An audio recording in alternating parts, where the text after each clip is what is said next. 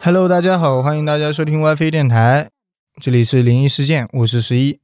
丹哥，大地，我们这一期是上一期的续集，这一期我们还是继续来聊一下关于学校里的灵异故事。接下来给大家讲一个小学的故事吧。小学有这种故事的还比较少，你为什么会这么觉得？因为我在小学里从来没有听说过。好像是没有。可能是小孩子比较听话吧。你的意思是他们发生了，然后老师说你别说出去，他们就没说出去。嗯，我个人认为小孩子比较天真，真的发生了这种事情，他只会觉得哇，好神奇。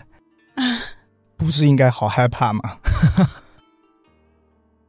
在温州有这样一所小学，这个学校在一九九二年之前都有正常的晚自习，每年也都会有一次秋游，嗯，但在九二年发生了车祸之后，秋游和晚自习都取消了。就是他们去秋游的路上发生了车祸。是在秋游回来的路上。嗯，那一年，按照惯例，学校照常组织秋游活动。由于去的地方是野外，路程非常远，大家坐的都是学校安排的包车。到了傍晚，有一个班秋游结束，一车四十多个人，非常的开心。就在大家准备回家的路上，负责开车的司机不知道中了什么邪，开着车就直挺挺的往水库里面冲了下去。嗯，全班包括老师在内，除了四个人被救以外，其余的人全部遇难了，四十多个，对那司机呢？也死了，嗯，他会不会是报复社会啊？也有可能。车祸事件发生后影响很大，附近的人基本上都知道了。校方迫于舆论压力，取消了野外秋游的活动。嗯，其中获救的一个人在事后说道：“在他落水后没多久，他感觉到有很多人在拉扯他，这么多人嘛，互相拉扯也正常的。但是他非常确定那不是他的同学，因为他们的力气很大，不是一个十二三岁的孩子该有的力气。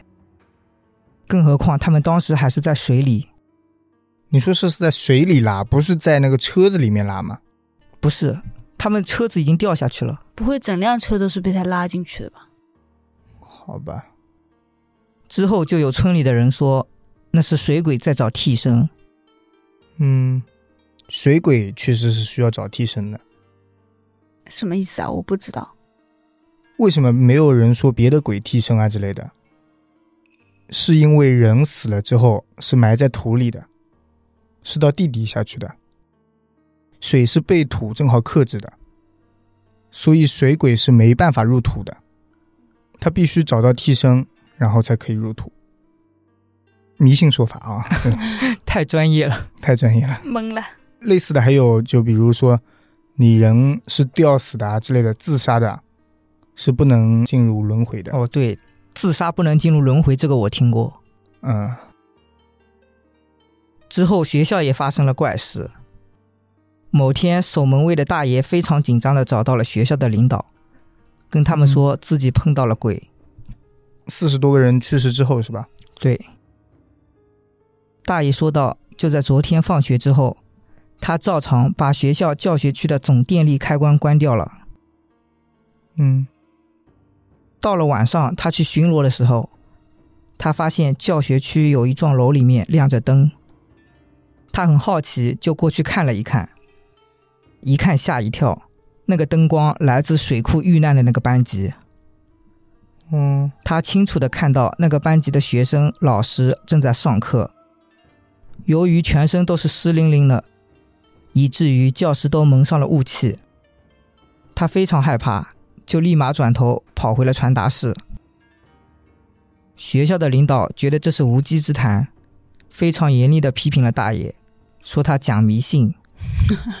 大爷说我好冤啊！校方坚持这是不可能发生的事情，一定是他年纪太大了，看错了。嗯，到了第二天的早上，同学们都来上学了。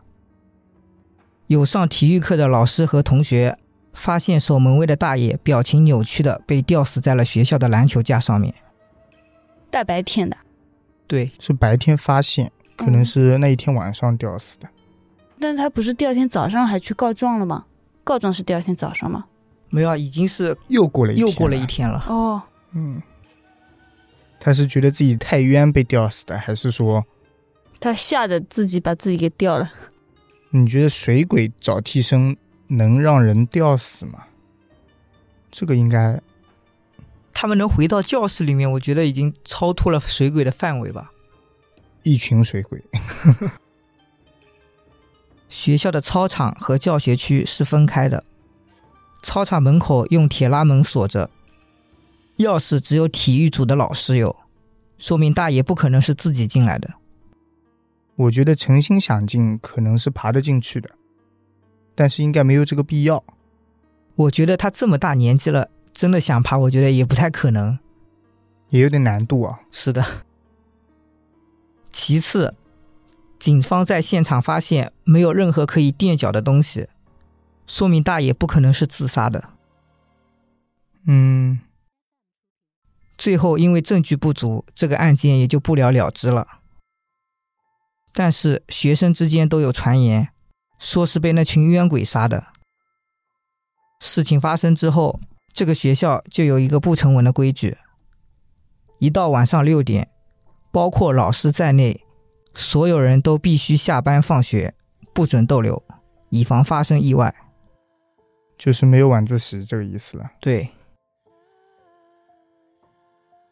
下面我来接一个啊，在北京某个大学有一幢教学楼，它是整个校区里面最高的建筑物，同学们称它为烈士楼。为什么要叫烈士楼？这是因为每年总有一两个想不开的学生会在这里跳楼，这个为什么叫烈士楼？像烈士一样跳下去吗，那总不能叫自杀楼吧？那就叫跳跳楼、跳楼机、跳楼楼。跳楼楼。有一次期末，一个女生忘交了一篇论文，那个老师也没说她什么，就让她抓紧时间尽快交。嗯，可那几天正好要期末考试，白天根本没有时间写论文。那女生怕晚上在寝室里写论文影响室友的休息，嗯，只好来教学楼写论文。还挺贴心的。嗯，但是预感不怎么好。他来到教学楼以后，看到很多教室里三三两两坐着些学生在学习，他也赶紧找了个人少的教室写论文，大半夜的不应该找个人多的吗？怕影响学习吧。真正的好学生又不是跟你一样。最终，他去了这幢楼的六零九教室。他一写论文就直接写到了半夜，好不容易写好论文，看了一下表，已经是半夜两点钟了。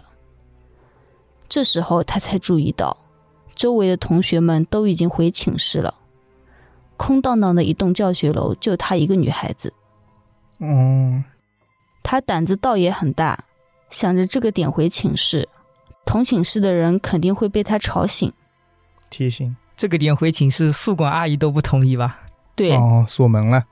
他觉得现在回去寝室楼下大门也不一定开着，索性就直接把教室里的灯给关了，趴在桌上睡着了。我不敢关灯，我宁可直接趴下睡着。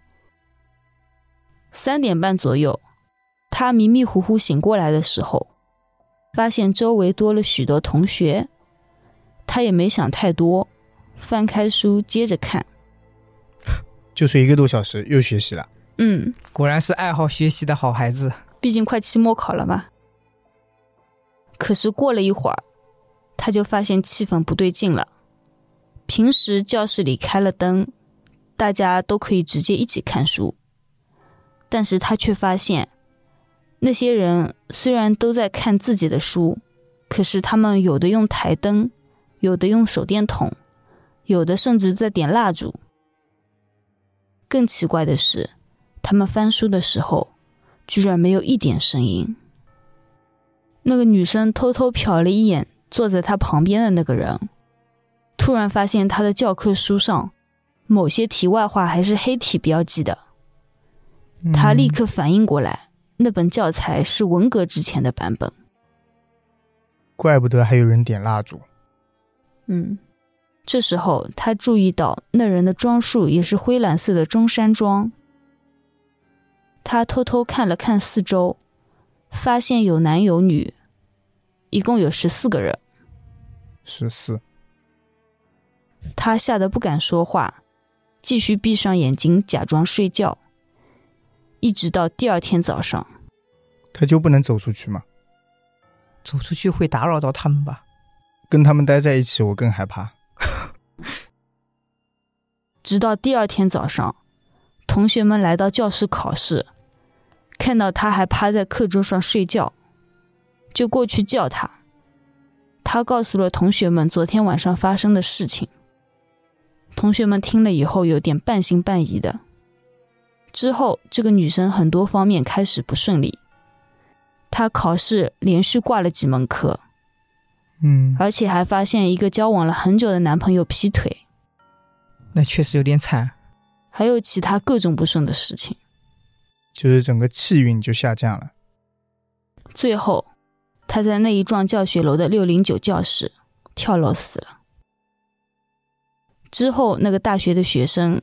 就开始叫六零九教室为十五人自习室，算上他刚好十五个。对，还是别去了。白天我也不带。把你考试安排到那个考场上。那我不考了，挂科吧。那下面我来说一个，依旧是发生在学校的寝室楼，在他们学校二号寝室楼。是一个灵异事件高发地，学校大部分的灵异传闻都和二号楼有着一些关系。而这个二号楼原本是女生寝室楼，又是女生寝室，现在又改成了男生。因为在新生去学校报道的那一年，学校说为了方便学生寝室管理，所以学校对宿舍楼进行了重新更换。听起来好像是什么大变动一样，其实也不是，就是男女生对调了一下。是不是女生扛不住了，换男生上？可能吧。这幢楼阴气太重了，然后男生上一下。嗯哼。也就是刚刚说过对调之后，二号楼从此变成了工程学院的男生宿舍。可是这一次开学之后，二号楼就没有太平过，几乎每周。都有新的故事从二号楼传出来，有的学生被吓得精神状态不佳，甚至有的学生因此退学了。这么严重吗？对，之前他们女生住的时候没发生什么吗？没有。那我们先从头开始讲。他们学校的惯例是军训一个月，可是才军训一周，二号楼就传出了第一个故事。啊，本身这个学校建造是比较晚的，所以学生寝室也相对较为豪华，几乎每一个宿舍都配有一个独立的卫生间。只有二号楼还保持着原来那种宿舍风格，公共水房、公共卫生间。所以我怀疑那一幢楼可能原先就是宿舍楼，并没有拆除。啊，你的意思是在造这个学校之前，这一幢楼就是宿舍楼？对，嗯。另外，还因为这里原先是女寝，所以二号楼的卫生间并没有小便池。这一天，住在四楼的一个新生晚上起夜上厕所，但是他发现四楼的卫生间被锁住了。找宿管阿姨一问，说是四楼卫生间的水箱被堵住了。得明天维修之后才能用。那没有办法，这个男生就跑到三楼去上了厕所。就在他蹲着全身舒爽的时候，隔壁的水房却传来了哗哗的水声，好像是有人在那里冲澡。他那时候还想呢，怎么大半夜的还有人来冲澡？不过也没有太多想，只是觉得羡慕，因为三楼的人是大二学生，不需要军训，不像他们这些新生，每天已经累得要死了，身子都发臭了，也没有力气洗澡。每天就是随便这么一冲就好了。我觉得就是懒吧，就是累。在他上完厕所之后，水房里的水声还在响着。就在他经过水房的时候，他忍不住多瞟了一眼。就是这么一瞟，就瞟出事情来了。他看到一个人正面对着他，水不停的往上冲着。留着一头披肩发，往身上一看，很明显的可以看出来，这是一个女同学。这应该是个女鬼吧？应该也不是女同学了吧？最恐怖的是，这个女生的眼睛还是红色的。哇，这个比白色的还恐怖。不用我们去说，新生哪里还会反应不过来？一声怪叫之后。就跑回了寝室，并且惊醒了三楼的大二学生。在那个新生回寝室之后，惊恐的把事情告诉了其他同学。同学们一听，女生洗澡，对吧？都想去看看是吗？嗯。他们当然不相信这个事情，不过几人一合计，打算组团去楼下看一看。这就是没事找事。好奇嘛？再说有女生，而这个时候，三楼的走廊已经有不少学生了，因为刚才的大叫声，都在那凑热闹呢。也有不少寝室探出个脑袋在那里张望着。他们一行人来到了刚才那个水房，却并没有看到什么冲澡的女生，甚至水房里连一点水渍都没有。幻听了他。还幻视呢，幻看，这下没办法了。看到的新生自己都开始怀疑自己了。随后，几个人向三楼的学长们道了个歉，回到了寝室里。好有礼貌啊！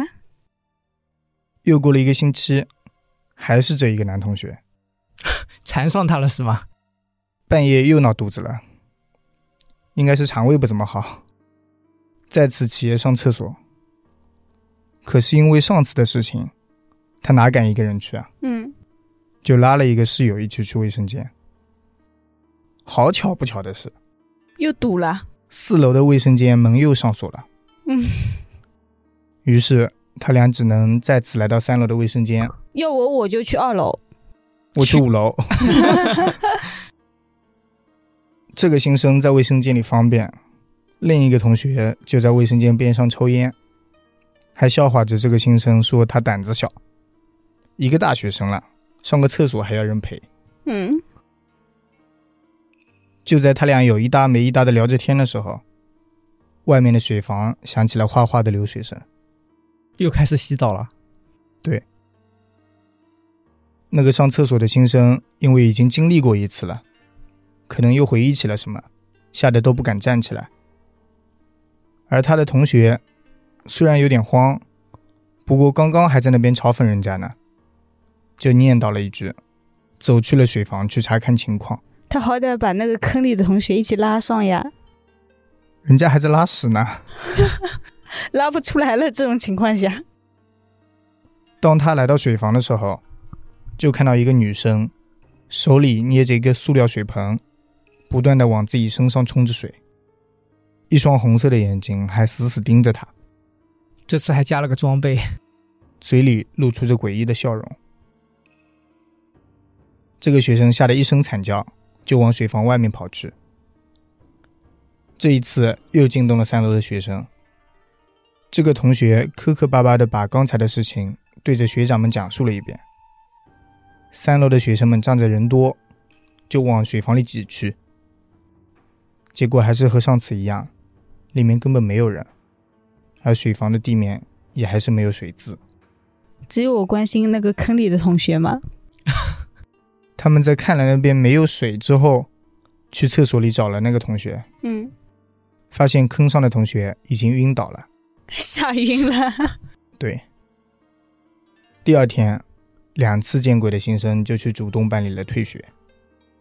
我觉得他很明智。对，虽然学校一再辟谣，可是二号楼闹鬼的传闻还是从学校里传了出来。最后，学校把那个声称见过一次鬼的新生给开除了。然而，事情却没有因此而结束。一个月的时间很快过去，军训已经结束了。又有一个新生晚上起夜，不过也因为之前那个传闻，他也不敢去。于是叫醒了旁边的室友，结果还惊动到了寝室里另外两个室友。几人非常的讲义气，三个人决定一起护送他去卫生间。嗯，好兄弟一起走。可是四楼的卫生间又堵了。不知道什么情况，门总是锁着。他们四个人虽然人多，却也不敢去三楼上厕所。几个人一合计，回寝室拿了把螺丝刀，撬开了四楼的卫生间。真的有，关键那个厕所白天好的，就是每次晚上不行了。对，晚上就被锁，那会不会是学校知道有问题，所以才晚上锁住？有可能。非常的顺利，四个人进入了卫生间。之后，每人占了一个坑，在那边小解了一番。这一番云雨之后啊，几人相继的出了卫生间，路过水房，打算洗个手，却看到一个人背对着他们，站在靠近水房门口的水池旁边，洗着什么东西。是长头发吗？这一次不是。四个人也没有在意，水房有很多水龙头。他们就在其他的水龙头那边洗了一下，而靠近最外面的那个学生，一边洗，还一边往门口那个人望了一眼，随之就传来一声尖叫。另外三个学生也立刻望了过去，可他们看到的情景把他们给吓坏了，因为他们看到一个男同学正在池子里洗一个刚出生不久的婴儿，这也太恐怖了。四个学生在那里接连不断的惨叫着，却也不敢出门，因为那个洗婴儿的男生就在门口。没有把同一幢的人吵醒吗？吵醒了，他们的尖叫吵醒了别的同学，而那个洗东西的男生却没有一点反应，就好像没有听到似的。四楼其他寝室的同学这时候已经相继出了门，来到了水房。只看到四个学生在水房里不停的惨叫着，无论其他学生怎么叫他们，都没有反应，一直到他们几个力竭晕倒在了那里。所以说，只有那四个男生看到了，其他人就算过来了也没看到。对，而且那四个在喊叫的时候都看不到其他人，有一种鬼打墙的感觉。是的。随后几人相继在医院里醒来。有一个学生二话不说就退学了，还有一个学生因为胆子小，被吓成了精神病，让家里接了回去。另外两个学生最终还是把他们的经历给说了出来，可是没过几天，学校就以造谣生事、扰乱学生秩序、诋毁学校名誉的理由给开除了。这个学校绝对知道点什么事情。不然他们为什么每天晚上都锁门？对他故意在隐瞒。虽然这几个当事人都已经离开了学校，不过因为两个同学跟很多人都说了，一传十，十传百，最后校方实在瞒不住了，便去请了高人来做法。那一天，二号楼被清空了，以消防检查的名义。但是有人路过时，却看到了一个和尚走进了二号楼。不应该是道士吗？那他们请的高人是谁就不 不知道，应该都可以。嗯，谁都不觉得会有人请一个和尚来做消防检查。而在和尚做法之后，这两个鬼就再也没有出现过了。至于他们的来历，也没有哪个学生清楚，因为之前住着女生的时候，并没有传出过类似的事情。就换成男生了，就发生了。对，那我也接一个男寝的事件。在杭州有一个大学，有一幢寝室楼叫做东十二，楼里面有一个大二的男生，他来自一个很偏僻的农村。嗯，因为要开学了，大家都回到了学校。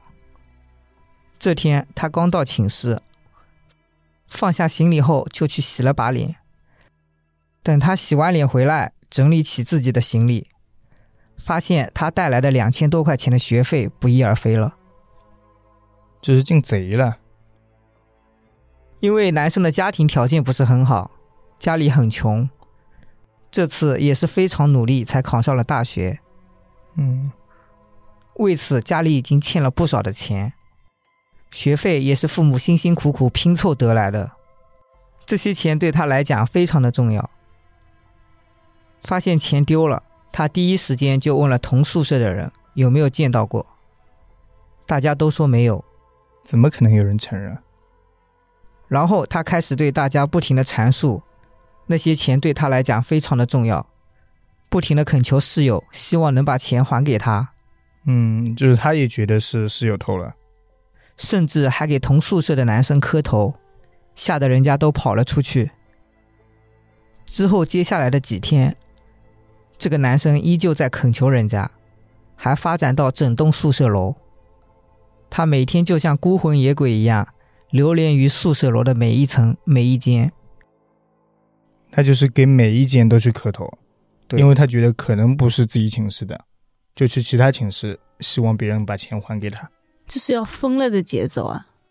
我觉得捐款捐一下吧，众筹一下得了。他走到人家房间门口，问人家有没有见过他的钱，跪在每一间宿舍门口磕头，求他们把钱还给他。嗯，到后来，有些人一看到他来了，就直接把房门关上了。都害怕了。几天后，因为交不起学费，他也不敢跟父母讲自己发生的事情，就在寝室上吊自杀了。嗯，太可怜了。接下来就开始发生了很多怪事。在寝室的阳台上，一般都会有一些往外生长的铁支架，用来给学生们晾晒衣服。嗯，恰好有一天，一个男生在晾衣服的时候，他刚把裤子挂在支架上，突然发现自己的裤子边上好像有什么东西，跟随他的裤子一样在空中摇摇晃晃的。嗯，等他把头伸出去仔细看的时候，发现凌空悬着的是一双腿。嗯，就只有一双腿。对，到了晚上的时候，大家都睡觉了，整栋宿舍楼都很安静。这时候，有人听到在宿舍的走廊外面有很奇怪的声音，在走廊里面发出了咚咚咚的声音，听起来就像是之前那个男生在磕头的声音。他就是死了还在磕头，希望别人把钱还给他。后来事情开始变得越来越糟糕。先是自杀的那个男生原来住的寝室发生了一些非常诡异的事情。每到半夜的时候，只要有人上厕所，隐约就会看到一个人挂在房间的正中间。那个寝室已经出了命案了，就别住了吧。还有厕所的灯会突然间的熄灭。之后学校就让他们搬出了这间寝室。嗯，可是就在他们搬走之后，诡异的事情还在继续，而且持续到了整栋寝室楼。经常有串门的学生在晚上回到自己寝室的时候，看到有人飘在走廊里面。也有半夜起来上厕所的学生会听到“还我钱，还我钱”之类的声音。那个学生是不是就是投了钱的那个？那不知道，没有讲。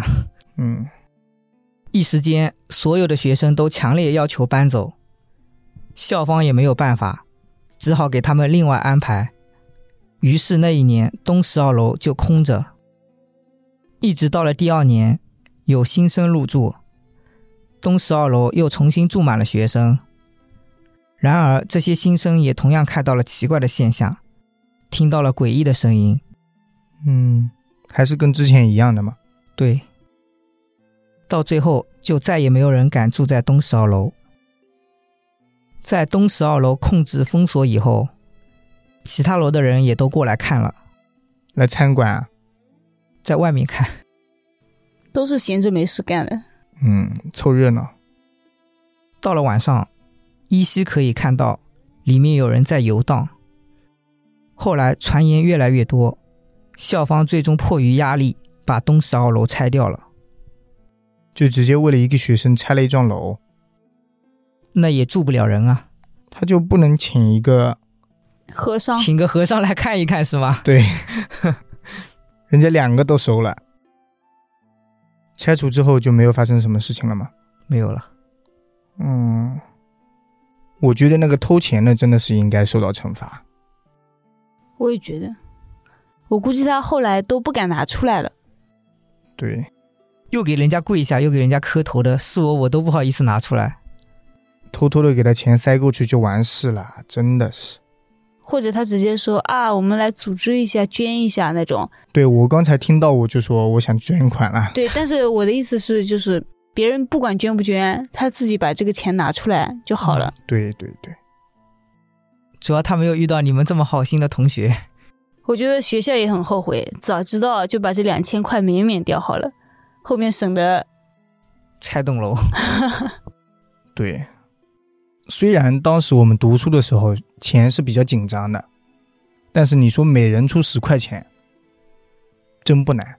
对啊，像老师这种捐一百块钱，我觉得也算正常吧，学费很快就凑齐了。主要是没想到会闹得这么严重。以前我们学校的时候，有个人得了白血病，还捐过款。嗯，应该的。嗯，那我们今天就聊到这里，感谢大家收听 WiFi 电台，我们下期再见。再见。拜拜。